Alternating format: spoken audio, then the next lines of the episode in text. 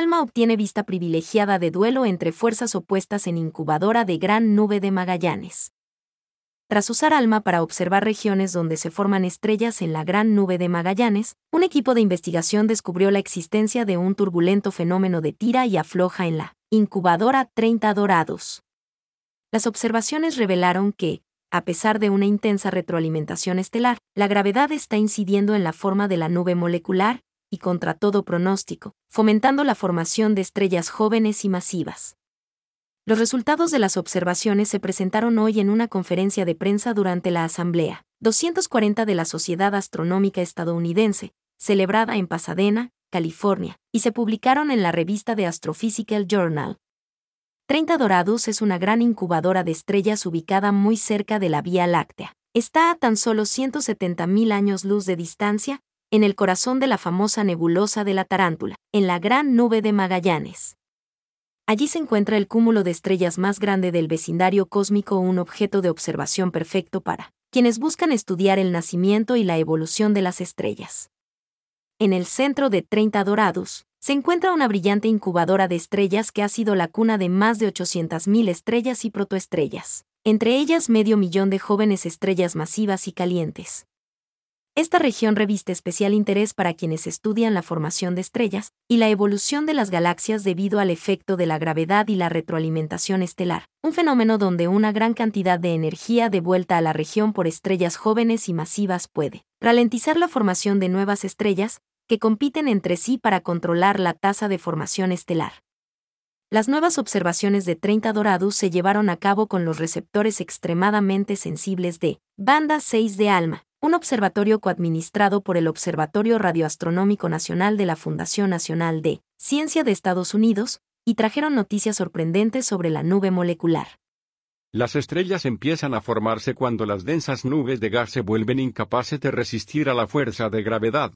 Nuestras nuevas observaciones revelaron claros indicios de que la gravedad está incidiendo en la forma de las partes más espesas de las nubes, mientras también revelaron muchos fragmentos de nubes de menor densidad y demasiado turbulentas como para que la gravedad las afecte. Explica Tony Wong, profesor de la Universidad de Illinois en Urbana-Champaign y autor principal del nuevo estudio.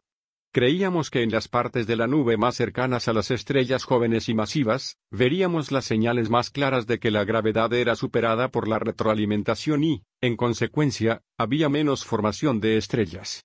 En cambio, nuestras observaciones confirmaron que incluso en una zona con retroalimentación extremadamente activa, la gravedad sigue siendo bastante fuerte y la formación de estrellas probablemente continúe. La extraordinaria resolución y sensibilidad de ALMA nos permitió cartografiar toda la región de 30 Dorados desde los cielos australes. Dice Mónica Rubio, profesora de la Universidad de Chile e investigadora asociada del Centro de Astrofísica y Tecnologías Afines, de Chile, especialista en nubes de Magallanes y coautora de este estudio. Fue una sorpresa confirmar que regiones densas existían y sobrevivían en un entorno tan violento, donde la radiación ultravioleta y el viento de cientos de estrellas masivas, deberían dispersar y fotoionizar la mayor parte del gas.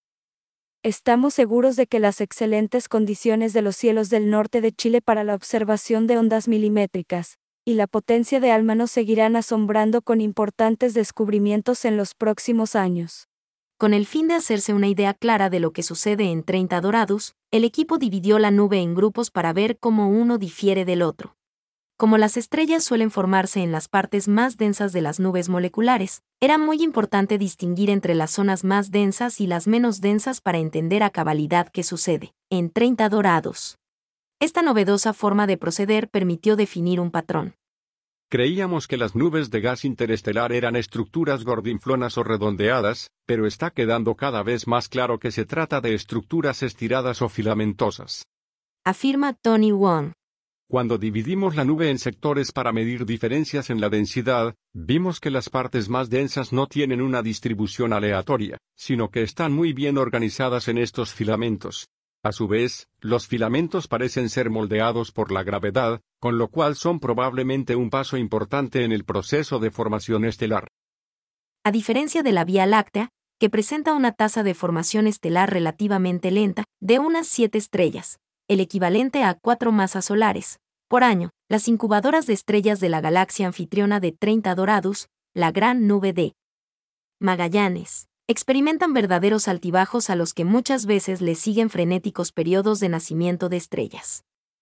El equipo espera que los nuevos hallazgos, sumados a futuras investigaciones, arroje luces sobre las diferencias entre la Vía Láctea y otras galaxias incubadoras más activas, y permitan entender cómo la competencia entre la gravedad y la retroalimentación incide en la forma de las nubes moleculares y afecta la velocidad a la que se forman nuevas estrellas.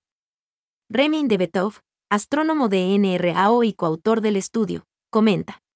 30 Doradus contiene el cúmulo de estrellas masivo más cercano a la Tierra. Este tipo de cúmulo puede actuar como una verdadera bomba en una galaxia, expulsando gas e incluso alterando su evolución a largo plazo. Queremos entender en detalle cómo las nubes moleculares se convierten en estrellas, cuánto tardan, cuán rápido las estrellas recién formadas empiezan a afectar su nube materna y a lo largo de qué distancias.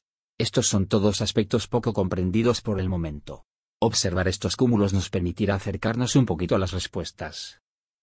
Según Tony Wong, las observaciones están ayudando a los científicos no solo a entender las implicaciones científicas generales de los procesos de formación estelar, sino también a revelar la historia y el futuro de las galaxias.